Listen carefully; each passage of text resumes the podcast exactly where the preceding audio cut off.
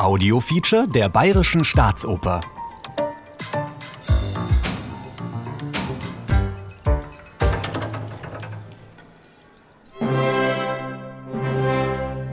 Die Oper beginnt wie eine lustige Komödie und endet wie ein großes Drama, bei dem es keine Gewinne gibt.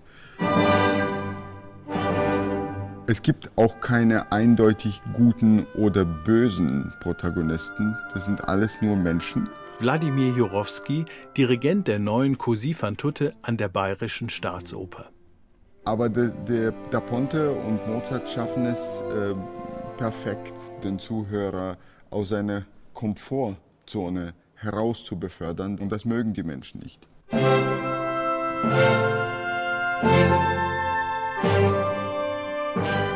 Beethoven zum Beispiel mochte Così fan tutte gar nicht. Seine einzige Oper Fidelio handelt ja sogar vom ganz anderen Motto Triumph der ehelichen Liebe. Hier aber beim späten Mozart überhaupt nichts von Triumph, sondern schnöder, vorgeblicher Realismus. Così fan tutte, so machen sie's alle, die Frauen wohlgemerkt, sonst hieß es ja fan tutti.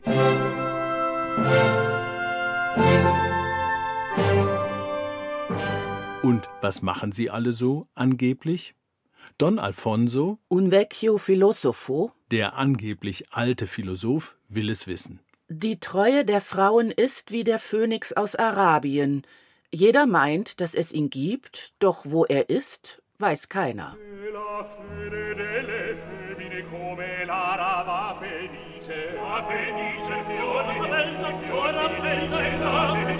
Ein Kaffeehaus oder jedenfalls einer dieser Orte, an dem sich junge Leute treffen. In München verlassene Räume, Zwischenräume für die, die keine Kinder mehr sind und noch nicht zu den Erwachsenen zählen. Zwei Jungs, ein Ferrando und ein Guilelmo, Meist heißt er Guglielmo, aber bei Mozart und seinem besten Texter Lorenzo da Ponte heißt er tatsächlich Guilelmo. ein Name, den es eigentlich gar nicht gibt. Egal, Guilelmo und Ferrando geben gewaltig an, nicht nur mit der Schönheit, sondern auch der Treue ihrer Liebsten. Don Alfonso, der Regisseur dieser Komödie, die sich zum Drama entwickelt, er will es besser wissen und verleitet die Jungs, ihre Geliebten auf die Probe zu stellen.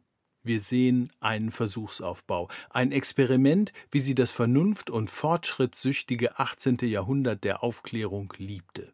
Hier aber geht es nicht um Chemie oder Physik, es geht um Gefühle, zumal die Gefühle junger Menschen. Ich finde, es ist so ein bisschen so ein Trip durch so einen Teenagerkopf, Magda Willi, die Bühnenbildnerin. wo man auch tatsächlich halt in so verschiedene Sachen auch so entweder reingestürzt wird und sich darin wiederfindet oder sich eben auch aktiv reinstürzt. Und da wird's kompliziert.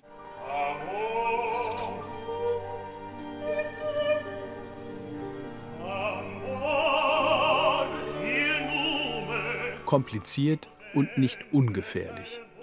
Im Jahr der großen Revolution 1789 und ein paar Jahre nur nach Les Liaisons Dangereuses, einer eiskalten Romananalyse über Begehren und Verführung, Illusion und Desillusion, schicken Mozart und Da Ponte zwei junge Paare, Ferrando und seine Dorabella und Guilelmo und seine Fiordilici, durch die treue Feuerprobe.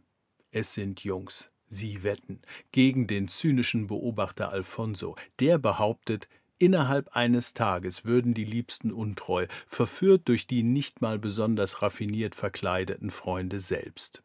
Die müssen erstmal angeblich in den Krieg ziehen. Fiordiligi, ich werde ohnmächtig. Dorabella, ich sterbe.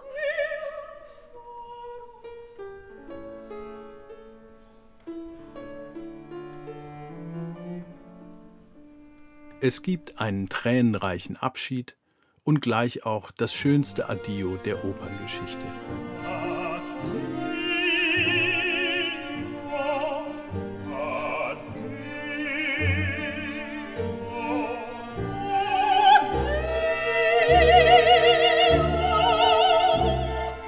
Es zerreißt mir mein Herz, bel idol mio. Und wir da unten im Parkett fragen uns nicht zum letzten Mal, das ist doch echter Schmerz oder doch auch Theater? Es sind, und das kennen wir aus unserem eigenen Kopf, und eben deshalb kann es uns mehr erschüttern als Geschichten aus der hohen Luft der reinen Ideale, es sind gemischte Gefühle. Für Benedict Andrews, den australischen Regisseur der Münchner Neuproduktion, ist eben das die Cousy-Sensation. It is like all of the hairs on the, the back of your neck are standing up at the same time as your guts goes tight. It's this uh, very bittersweet feeling, but something unknown is going to happen. Something a, a, kind of chemical is flooding your, your body, but it's delicious at the same time as it's, as it's terrifying. Gänsehaut und zugleich ein Schrecken, der einem das Gedärm zusammenzieht. Unsere arglosen Wettkumpel lassen sich also von Alfonso wegschicken und kommen als angebliche Albaner mit angeklebten Bärten zurück zu den vor Trennungselend beinahe ohnmächtigen bzw. sterbenden jungen Frauen.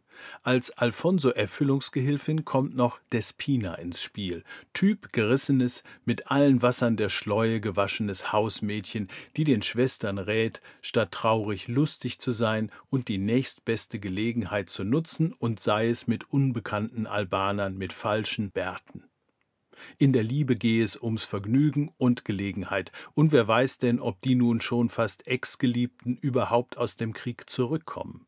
Unerhört, eine Zumutung, findet Dorabella, und Fiordilici, sie steht fest zu ihrem Guilelmo, come scoglio, wie ein Felsen.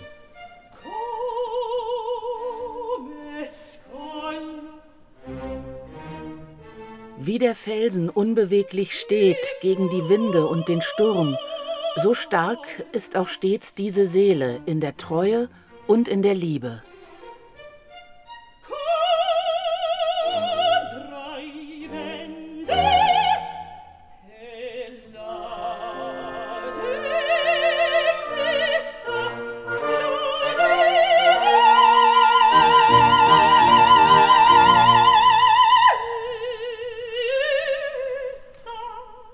Scoglio, eine Arie, die von der unbefleckten Treue der Protagonistin spricht. Und dann sieht man das im Kontext der Handlung und es ist so, als würde die Musik eigentlich etwas anderes suggerieren als der Text. Nämlich Ambivalenz, Verwirrung der Gefühle und immer mehr davon und spätestens nicht mehr lustig, als im zweiten Teil die Sache kippt und erst Dorabella dem Liebeswerben des Unbekannten nicht mehr widersteht. Immerhin wird ja von den Kandidaten mit Selbstmord aus Liebesverzweiflung gedroht. Da kommt sogar Fiordilici, der Felsen, ins Wanken.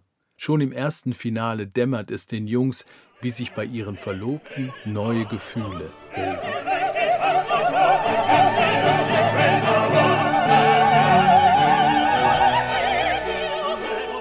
Ich will nicht, dass solches Feuer in jenem der Liebe endet.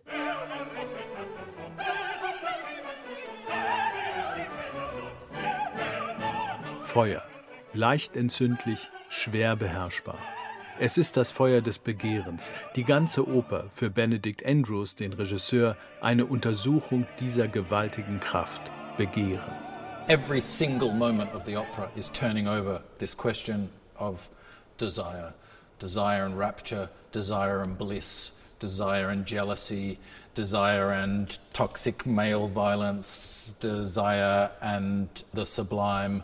But at each, at each moment, all six protagonists are unpacking and discovering different, different versions of this as they play Don Alfonso's games.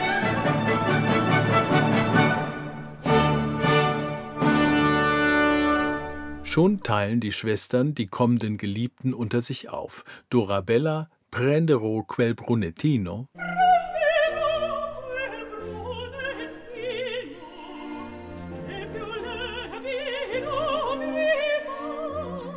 Ich werde den Brünetten nehmen, der scheint mir lustiger.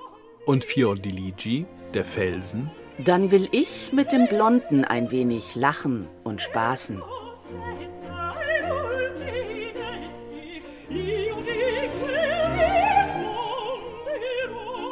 Schon fühlen sie die Vorlust kommender Freuden. Und dummerweise wählen sie auch noch über Kreuz den je Verlobten der anderen. Was aber heißt dann wahre Liebe? Ist es, wie Despina meint, ein Mittel zur Maximierung von Vergnügen? Ist es eine Luftspiegelung wie der mythische Vogel Phönix, der aus der Asche neu erstehen soll, den aber niemand je zu Gesicht bekommen hat, wie Alfonso sagt? In Così fan tutte, Mozart und Da Pontes Komödie Am Abgrund müssen zwei Paare durchs Feuer, ein paar angeklebte Bärte reichen, um aufgeblasenen Märchenschlössern in München Hüpfburgen die Luft abzulassen. And that at the end the opera, like the, the phoenix that Don Afonso talks about, their characters go through the fire they, and they, they lose Der Verlust von Gewissheiten trifft spätestens jetzt, kein Wunder, auch die jungen Männer. Und so schauen wir in einen Abgrund von Männerfreundschaft, die ja immer auch Konkurrenz bedeutet. Weil Fiordilici ein bisschen länger standhaft scheint als die jüngere Dorabella, bedauert Guilelmo seinen Kumpel Ferrando, bloß um seine Eitelkeit bald umso schwerer zu büßen. Eben noch hat er sich eingestanden, die untreue Dorabella immer noch zu lieben, schon findet er, beziehungsweise Mozart findet es, das letztlich unfehlbare Mittel, um Fiordilici zu verführen.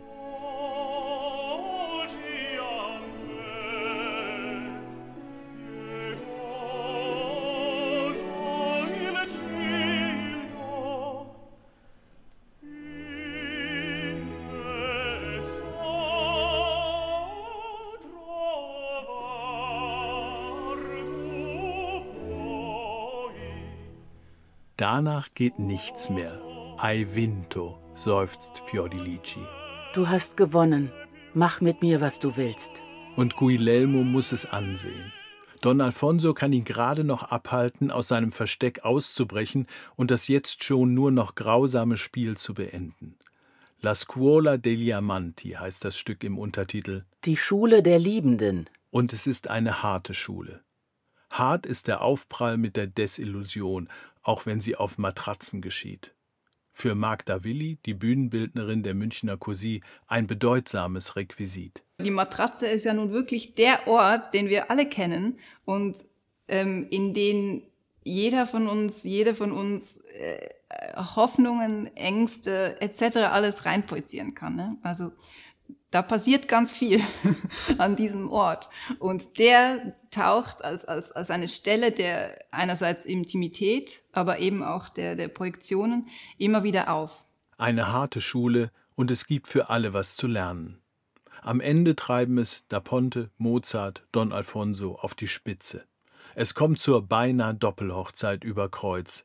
Schon ist der falsche Notar bestellt, Despina nämlich, vorher schon ein falscher Arzt. Da reißen sich Guilelmo und Ferrando die falschen Bärte ab. Schock. Da stehen sie emotional zerrupft allesamt. Vielleicht kommt ja aber mit dem Verlust von Gewissheiten auch der Gewinn neuer Einsichten, den anderen, die andere zu sehen, wie sie oder er ist. Was Don Alfonso mit den jungen Liebenden macht, das ist zwar sehr, sehr brutal, wie er das macht, aber im Endeffekt macht er was sehr Gesundes. Er zerstört deren Illusionen. Er sagt, ihr könnt nicht mit einer rosa Brille durch das Leben ziehen. Ihr müsst die Brille abziehen und erst wenn ihr euer Partner, euer möglichen Partner so akzeptiert, wie sie sind, nämlich unvollkommen, menschlich, nicht göttlich und nicht aus dem Bilderbuch, erst dann kann es gut gehen. Kann, muss nicht.